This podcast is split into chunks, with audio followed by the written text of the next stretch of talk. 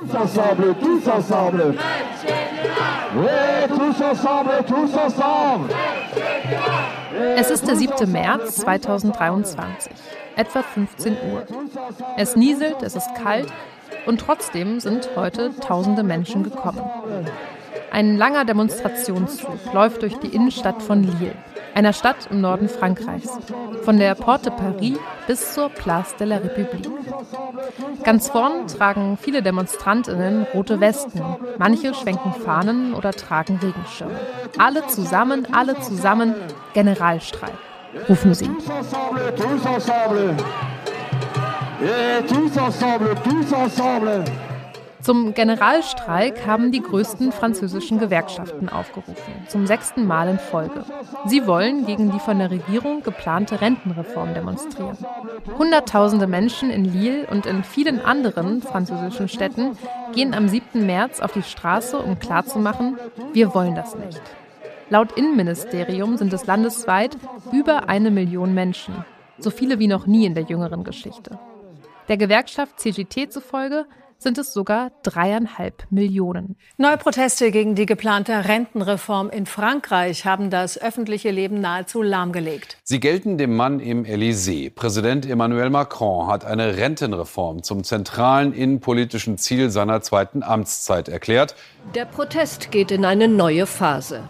Mehr Demonstranten, schärfere Aktionen. Züge werden lahmgelegt, Raffinerien blockiert und Schulen geschlossen. Umfragen zufolge sympathisiert etwa die Hälfte der französischen Bevölkerung mit den Protesten. Zwei Drittel lehnen die Rentenreform ab.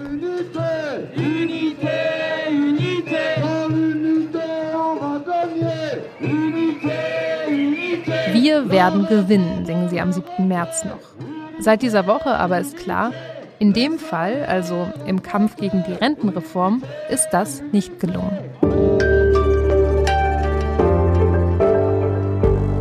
Und damit begrüße ich Sie zu dieser Sonderfolge von Was jetzt, dem Nachrichtenpodcast von Zeit Online.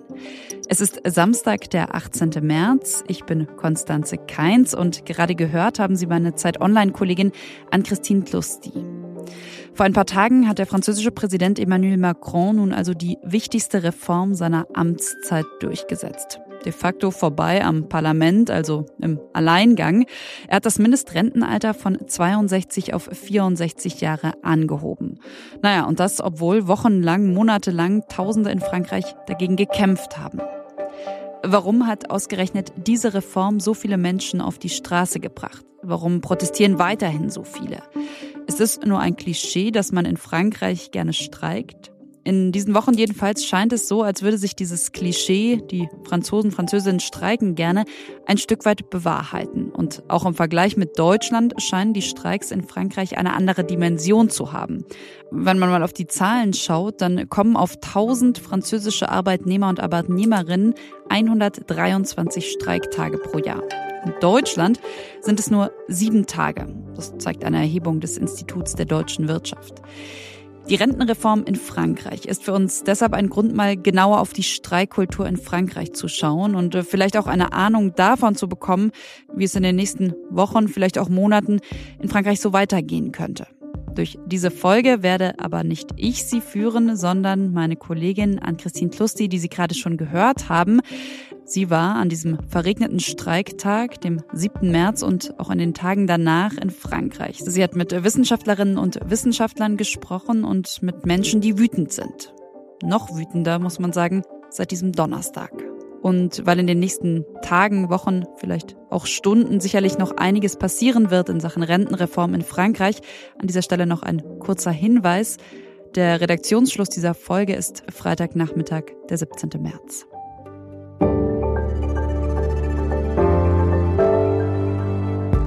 Lille, das ist eine Großstadt nahe der belgischen Grenze.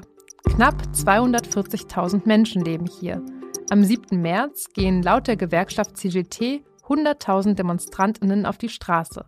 Die Polizei spricht von 11.500 Personen. Eine von ihnen ist Delphine Delesco.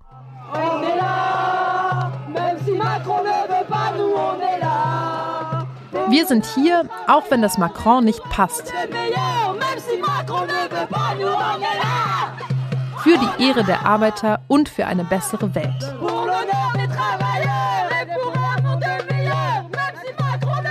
Delphine ist 43 Jahre alt. Sie trägt eine schwarze Bommelmütze, knallvioletten Lippenstift und eine rote Weste, auf der das Logo der CGT prangt, der Confédération Générale du Travail, einem der beiden großen französischen Gewerkschaftsverbände. Delphine arbeitet als Krankenpflegerin. Seit 25 Jahren ist sie Gewerkschaftsmitglied. Ihr Mann, Jean-Paul, ist der Generalsekretär der CGT im Departement Nord, also der Region um Lille herum. Anfang März hofft Delphine noch, dass die Rentenreform nicht kommt. Elle va m'impacter pour plusieurs choses. Malheureusement pour moi, je suis une femme. Donc j'ai mis au monde un enfant. Donc mes denn bei einer Anhebung des Rentenalters von 62 auf 64 Jahre wäre sie in mehrerlei Hinsicht betroffen.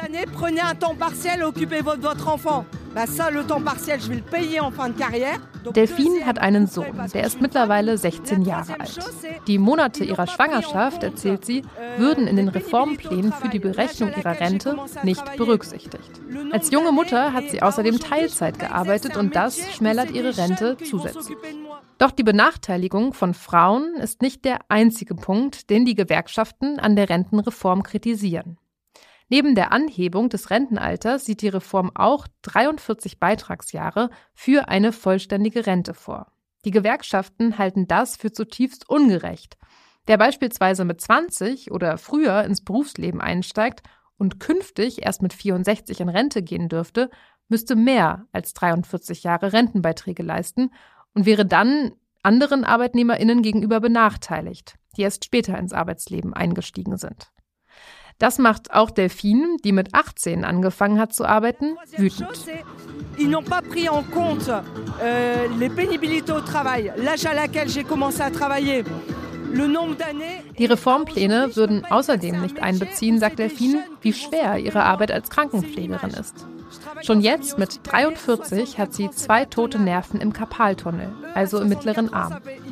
Bis 64 weiterzuarbeiten, sagt sie, ist für sie unmöglich.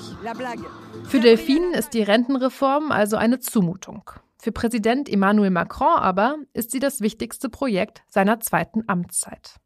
Macron wollte die Reform schon 2017 umsetzen. Dann kam 2018 erst die Gelbwestenbewegung und 2020 die Corona-Pandemie weswegen er das Projekt dann erstmal verschoben hat. Im Präsidentschaftswahlkampf 2022 kam es dann in etwas abgespeckter Form wieder auf den Tisch. Macron und seine Regierung argumentieren, dass die Reform unbedingt notwendig ist, um ein Defizit von knapp 14 Milliarden in der Rentenkasse auszugleichen. Dieses Defizit ist aber unter Expertinnen ziemlich umstritten. Der Ökonom Thomas Piketty beispielsweise schreibt in einem Gastbeitrag für die Tageszeitung Le Monde, dass die Rentenreform seines Erachtens nicht notwendig ist. Innerhalb von zehn Jahren, schreibt Piketty in diesem Artikel, sind die 500 größten Vermögen in Frankreich um ein Fünffaches gestiegen. Wenn man diesen Anstieg zu 50 Prozent besteuern würde, würde man bereits 400 Milliarden Euro einnehmen. Also weitaus mehr als die 14 Milliarden Euro Defizit. Gegen die Rentenreform haben sich in den letzten Wochen Hunderttausende Menschen in Frankreich gewehrt. Die Bilder, die aus Frankreich kamen, ähneln auch denen aus Großbritannien, wo Lehrerinnen, Lokführerinnen oder Assistenzärztinnen zuletzt gestreikt haben. Oder auch den Bildern aus Deutschland, wo Verdi aktuell regelmäßig neue Warnstreiks ankündigt, um für höhere Löhne im öffentlichen Dienst zu kämpfen. Aber in Frankreich gehen momentan nicht nur einzelne Berufsgruppen auf die Straße. Die Streikkultur ist hier eine völlig andere als in Deutschland, sagt Dominik Grillmeier. Er ist Leiter des Bereichs Gesellschaft am Deutsch-Französischen Institut in Ludwigsburg. Hallo, Herr Grillmeier. Hallo, Frau Lusti. Vor einigen Jahren gab es ja schon mal eine französische Protestbewegung, die viel Aufsehen erregt hat, nicht nur in Deutschland, sondern auch international. Die Gilets jaunes, die Gelbwesten die ja im Winter 2018 erst gegen die höhere Besteuerung von Diesel und Benzin demonstriert haben und später auch für höhere Löhne und höhere Renten. Kann man denn da eine Parallele ziehen zu den Streiks, die in den letzten Wochen zu beobachten waren?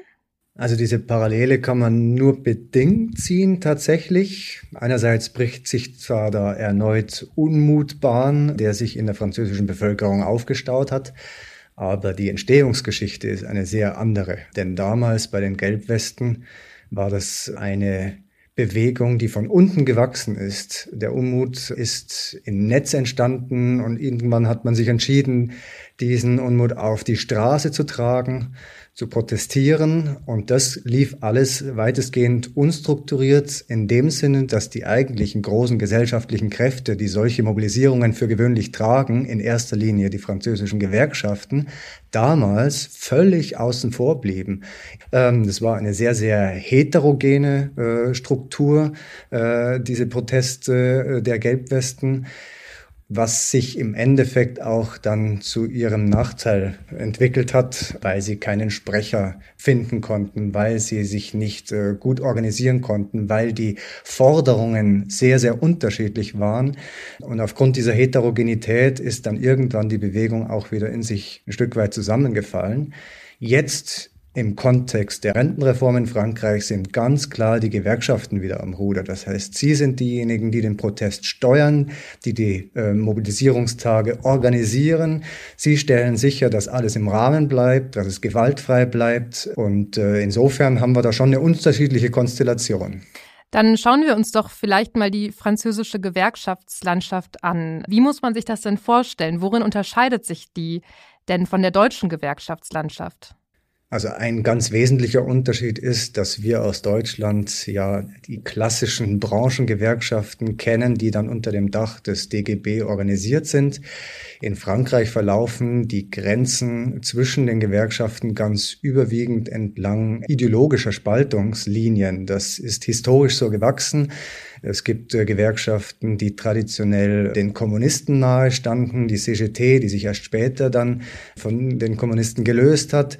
Es gibt eine reformorientierte Gewerkschaft, die sich in den letzten Jahren immer mehr auf die Fahnen geschrieben hat, vielleicht auch mal äh, mit der Regierung zu verhandeln, um für sich mehr herauszuholen, also eine völlig andere Strategie fährt.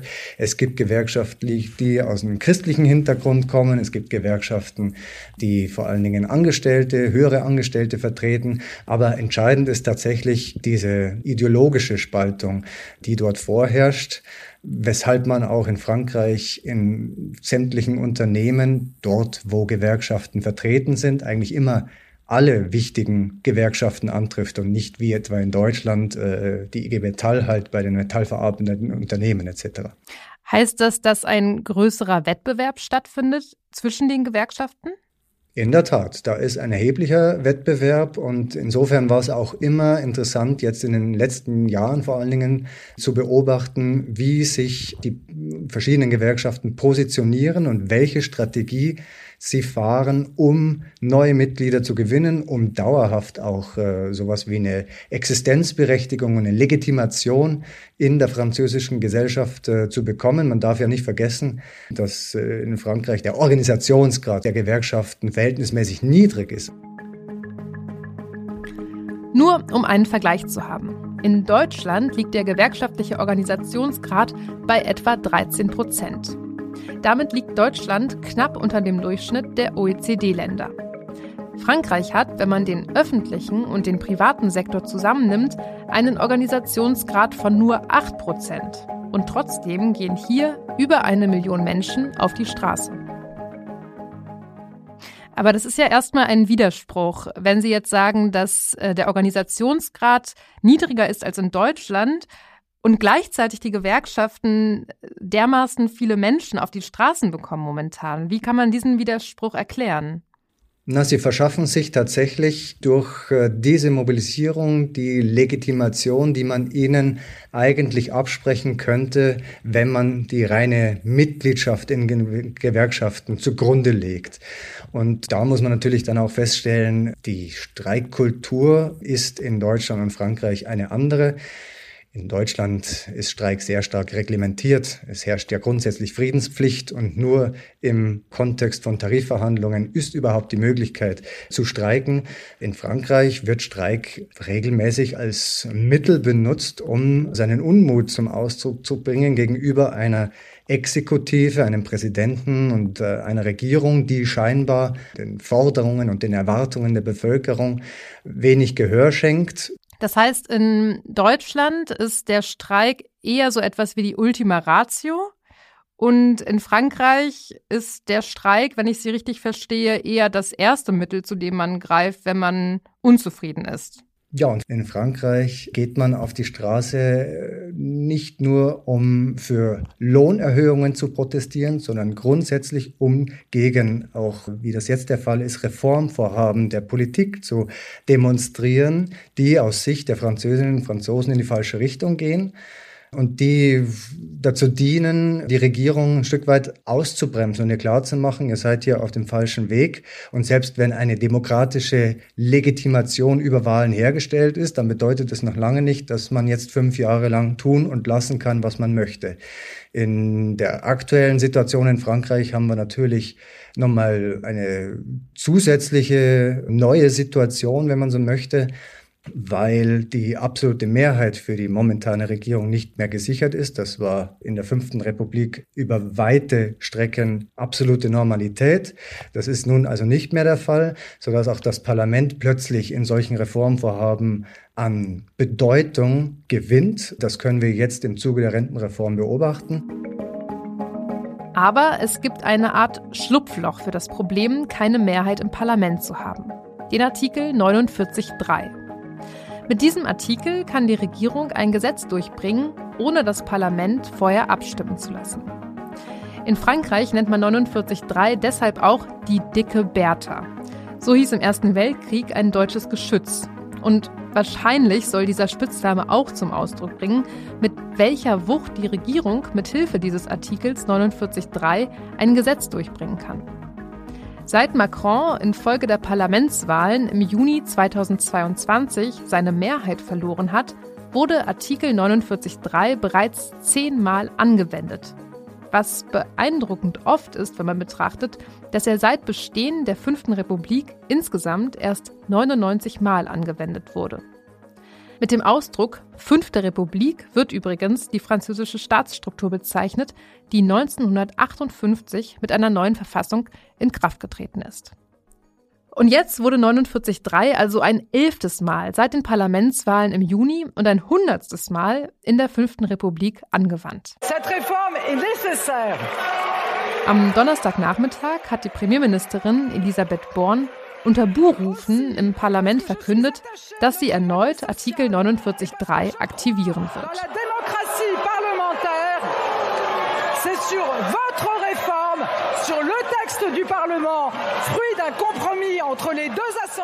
Von Macron selbst hat man in den letzten Monaten kaum etwas gehört. Während die Menschen zu Tausenden auf die Straße gegangen sind und im Parlament tausende Änderungsanträge eingereicht wurden, hat er kaum etwas zur Reform gesagt. Mit 49.3 entgeht die Regierung dem Risiko, dass sich einzelne Mitglieder der konservativen Republikaner im Fall einer Abstimmung vielleicht nicht in ihrem Interesse verhalten hätten. Dann hätte die Rentenreform keine Mehrheit im Parlament bekommen. Sowohl das Linksbündnis aus La France Insoumise, den Sozialisten und den Grünen, als auch der rechtsextreme Rassemblement National sind gegen die Reform. Aber die Regierung geht mit diesem Artikel 49.3 ein anderes Risiko ein. Nun kann die Opposition die Regierung theoretisch durch eine absolute Mehrheit stürzen. Dass Macron den Artikel 49.3 anwenden könnte, das war schon am 7. März in Lille Thema.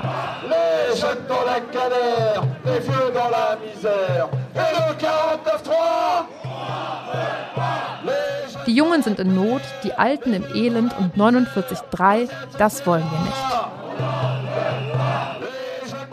Was man in Deutschland ja momentan beobachten kann, ist, dass bei Streiks im öffentlichen Nahverkehr oder im Flugverkehr der Rückhalt aus der Bevölkerung oftmals nicht allzu groß ist. Die Menschen sind dann genervt, wenn sie nicht fliegen oder Straßenbahn fahren können. Haben denn Streiks in Frankreich, wenn sie als politisches Mittel viel üblicher sind, auch einen stärkeren Rückhalt in der Bevölkerung? Für gewöhnlich ist das tatsächlich sehr häufig der Fall. Das können wir wiederum am aktuellen Beispiel feststellen. Geschätzt 70 Prozent laut Umfragen unterstützen den Protest auf der Straße gegen die Rentenreform. Wieder mit dem Argument, dass viele im Land der Meinung sind, man müsse der Regierung von Zeit zu Zeit klar machen, dass sie ein Stück zu weit geht. Und auch wenn Emmanuel Macron im Wahlkampf angekündigt hat, dass er eine Rentenreform plant und jetzt damit argumentiert, dass es ja jedem bekannt sein musste, dass diese Reform dann auch kommen wird, wenn er erstmal wiedergewählt ist, ist das aus Sicht vieler Französinnen und Franzosen kein Grund, jetzt eine Rentenreform durch das Parlament zu pauken, die vielfach abgelehnt wird.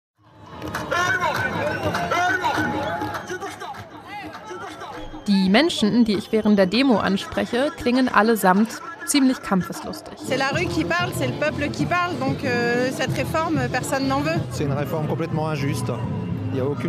Euh, Ein Vater sagt, die Reform sei einfach nur ungerecht. Eine Rentnerin sagt, sie kämpfe nicht für sich, sondern für ihre Genossinnen. Mais j'ai peur maintenant pour mes enfants et pour mes camarades. Auch eine Gruppe von sogenannten Sans-Papiers, also Menschen ohne Aufenthaltsgenehmigung, vereint sich hinter einem Transparent.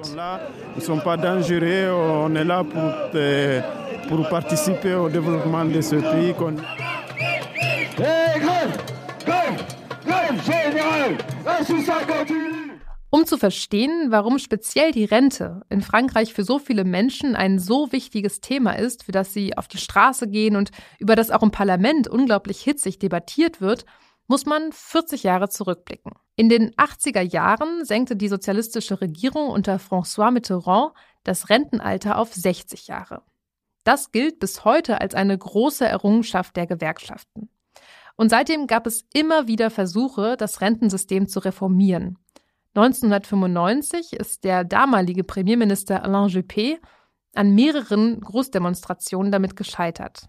2010 hat sich Präsident Nicolas Sarkozy trotz großer Proteste durchgesetzt und das Rentenalter auf 62 Jahre angehoben.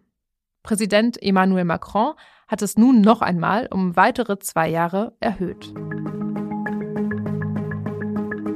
Herr Grillmeier, wenn man sich die deutsche Berichterstattung über die Rentenreform in Frankreich und die Proteste dagegen anschaut, dann schwingt da oft so ein Unterton mit, dass die Französinnen vielleicht einfach ein bisschen faul sind und nicht so lange arbeiten gehen wollen.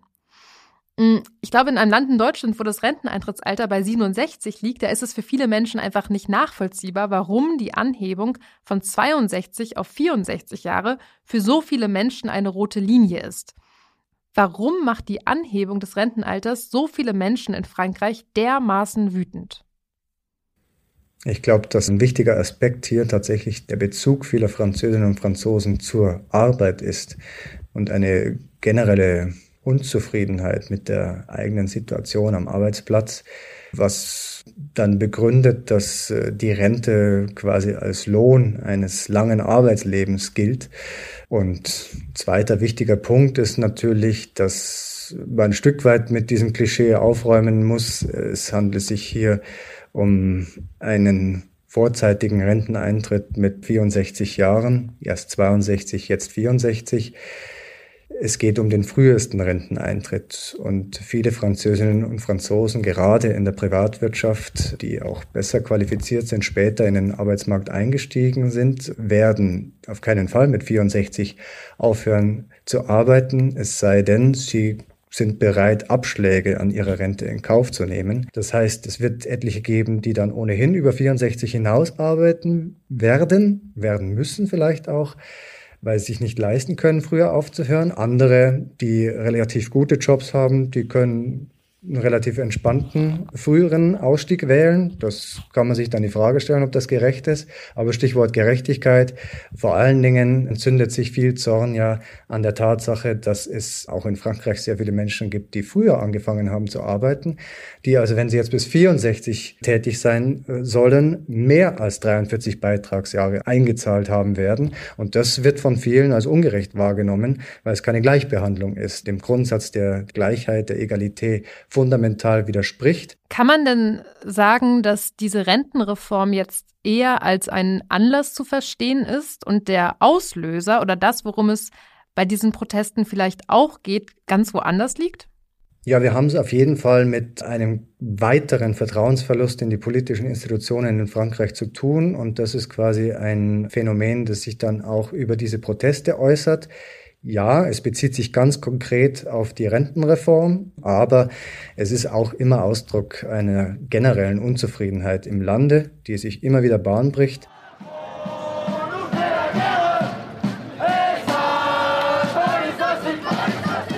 Auch Delphine, die Gewerkschafterin aus Lille, ist am 7. März nicht nur wegen der Rente auf der Straße. Viele Französinnen, sagt sie, könnten von ihren Löhnen nicht mehr leben. Und dabei seien sie es doch, die den Reichtum in Frankreich überhaupt erst herstellen. Wir, sagt Delphine immer wieder, und sie meint damit die Arbeiterschaft. Dem Centre de l'Observation de la Société zufolge, also dem Zentrum für Gesellschaftsbeobachtung, haben im Jahr 2019 je nach Berechnungsweise 1,2 bis 2,1 Millionen Menschen in Frankreich trotz Beschäftigung unterhalb der Armutsgrenze gelebt. Und das sind Zahlen, die noch aus einer Zeit stammen, bevor die Inflation in die Höhe geschossen ist. Seit letztem Jahr leiden ja viele Menschen unter den höheren Lebensmittel- und den Energiepreisen. Als Krankenpflegerin gehört Delphine zu denen, die vom Preisanstieg besonders betroffen sind. Am 7. März, als sie noch hofft, dass die Rentenreform nicht kommen wird, ist sie trotz alledem in Hochstimmung. Delphine tanzt, sie singt, sie brüllt Parolen ins Mikrofon und zwischendurch zündet sie sich immer wieder eine Zigarette an. Dass sie so glücklich ist, sagt Delphine, liegt auch am Zusammenhalt innerhalb ihrer Gewerkschaft, der CGT. Der sei für sie wie Balsam für die Seele. Vom politischen System ist Delphine mehr als enttäuscht. In der zweiten Runde der Präsidentschaftswahlen im letzten Jahr, als Emmanuel Macron gegen die rechtsextreme Kandidatin Marine Le Pen vom Rassemblement National antrat, hat sie weiß gewählt. Dieses Voté Blanc, also Weiß wählen, ist in Frankreich eine Art der Protestwahl, die aber als ungültige Stimme gewertet wird. Und trotzdem, bei allem politischen Verdruss hat Delphine das, was man vielleicht Klassenbewusstsein nennen könnte. Als die Internationale läuft, ein weltweit verbreitetes Kampflied aus der sozialistischen Arbeiterbewegung, fängt sie an mitzusingen.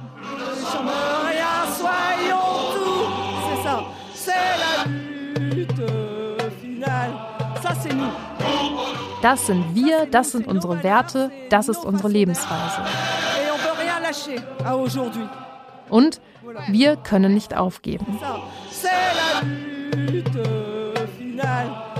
Was mir aufgefallen ist auf der Demonstration, die da durch Lille zog, war, dass die Referenzen zur sozialistischen Arbeiterbewegung wesentlich präsenter waren, als man das jetzt von deutschen Gewerkschaftsdemos kennt. Also es wurde die Internationale gesungen, die äh, Jeunesse Communiste äh, war auf der Straße, also die kommunistische Jugend.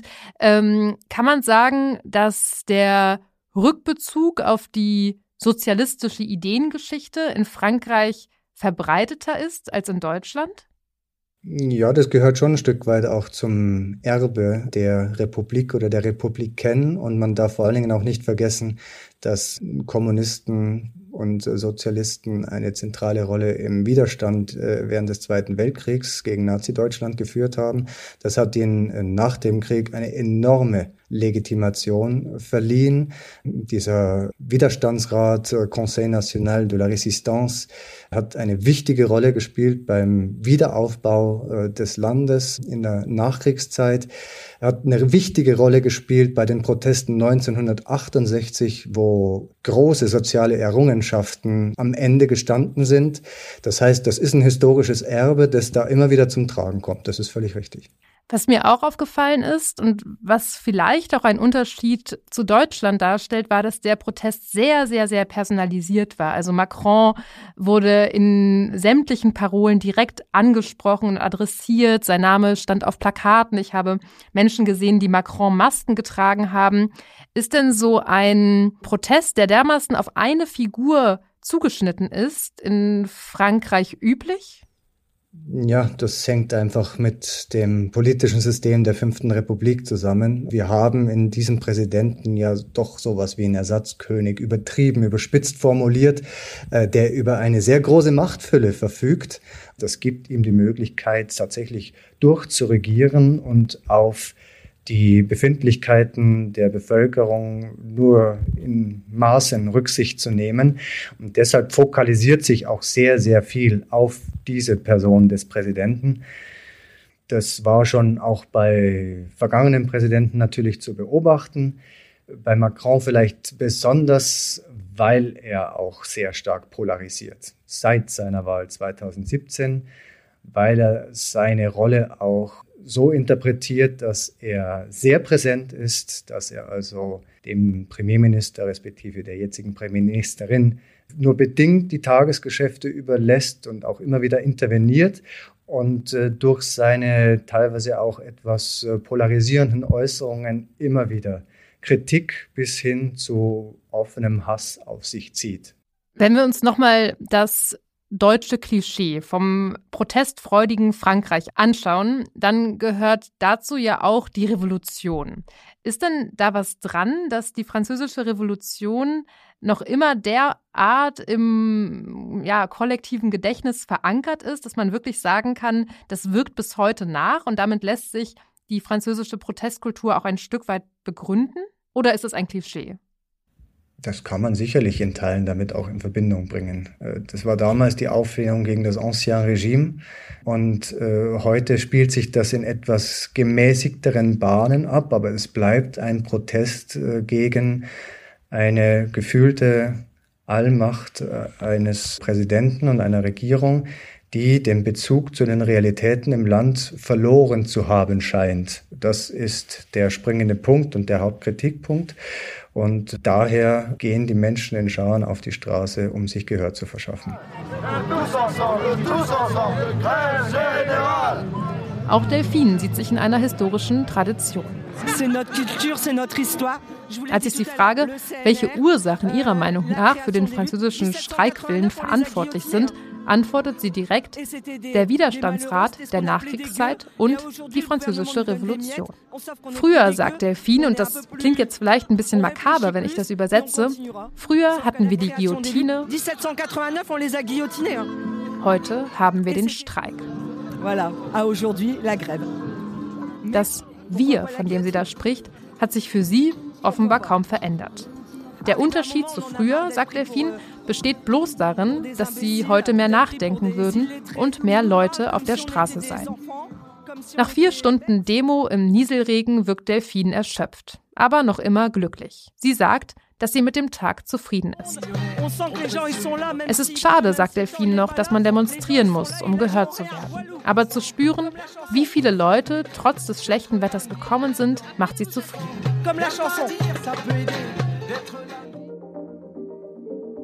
In den letzten Wochen sind die Proteste in Frankreich weitergegangen. Diese Woche kam aus Paris die Meldung, dass die Stadt im Müll versinkt. Die Mitarbeitenden der Müllabfuhr haben tagelang gegen die Rentenreform gestreikt. In einigen Gemeinden haben Mitarbeitende der Elektrizitätswerke die Stromversorgung gekappt. Kurz nachdem Macron seine Rentenreform am Donnerstag durchgesetzt hat, versammelten sich allein vor dem Parlament in Paris rund 6000 Demonstrierende. Auch in anderen Städten haben die Menschen gegen die Anwendung des Artikels 49.3 protestiert. In Paris, in Rennes, in Marseille und in Nantes kam es zu Ausschreitungen. Auf der Place de la Concorde in Paris setzt die Polizei sogar Wasserwerfer ein. Und die Gewerkschaften haben einen Protesttag am 23. März angekündigt. Am selben Abend, ein paar Stunden nachdem klar ist, dass die Rente mit 64 wohl kommen wird, schickt mir Delphine eine E-Mail. Darin schreibt sie knapp, mit 49.3 hat Macron dafür gesorgt, dass das Land in Brand gesetzt wird.